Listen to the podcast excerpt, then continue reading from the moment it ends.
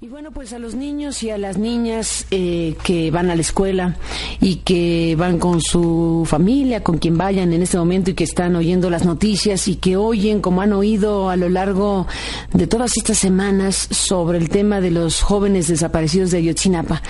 Y que niños de nueve, de cuatro, de once, de siete años, los eh, niños y niñas que están escuchando este tipo de informaciones y que desde luego tendrán eh, una y mil preguntas, como los adultos tenemos una y mil preguntas sobre qué es, cómo, cómo es posible que lleguemos a situaciones verdaderamente horripilantes, porque la palabra que hay que usar es que lo narrado por la Procuraduría, los elementos que apuntan a el asesinato de los eh, jóvenes de Ayotzinapa, y digo apuntan porque hay que sumarse con los familiares de que hasta que no esté al 100% las evidencias científicas para decir son ellos, y se agote hasta el, hasta el último milímetro de posibilidades de saber, pero no podemos eh, sustraernos a lo que significó la conferencia de prensa del viernes de un procurador general de la República que expuso, como le expuso a los propios familiares horas antes en Chilpancingo,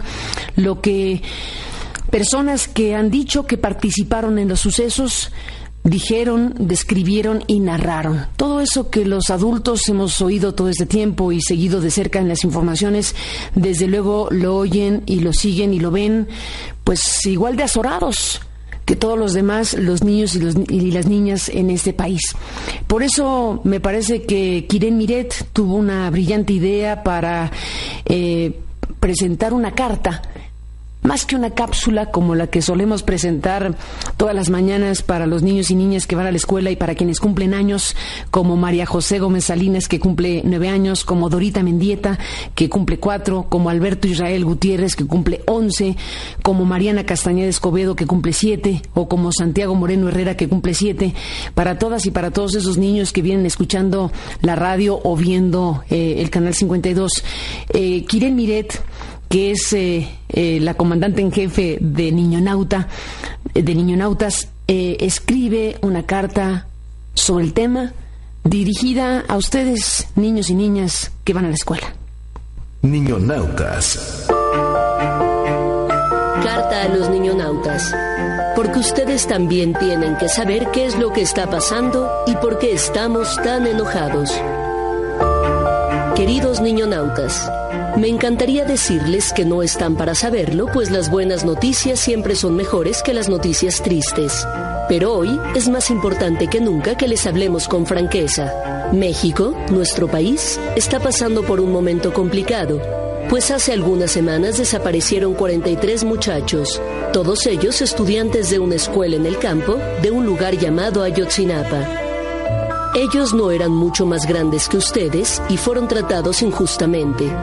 Imaginen que su maestra los regaña por algo que no fue su culpa y les toca hacer tarea extra. O que el perro rompe un plato y ustedes se llevan el castigo. Bueno, algo así, pero mucho peor pasó con estos chicos. Pues alguien con poder y muy corrupto los castigó por algo que no hicieron. Es probable que últimamente ustedes hayan visto mucho alboroto en las calles y gente, ciudadanos como nosotros, manifestándose para pedir que estos 43 jóvenes estudiantes aparezcan, pues sus papás, sus amigos y sus compañeros de la escuela los extrañan y los quieren de regreso. Nosotros no los conocemos personalmente, pero sabemos sus nombres y hemos visto sus fotos en el periódico y en la televisión. Hoy, niñonautas, nos parece importante pedirle a la gente que gobierna México, nuestro país, que nos ayuden a encontrarlos.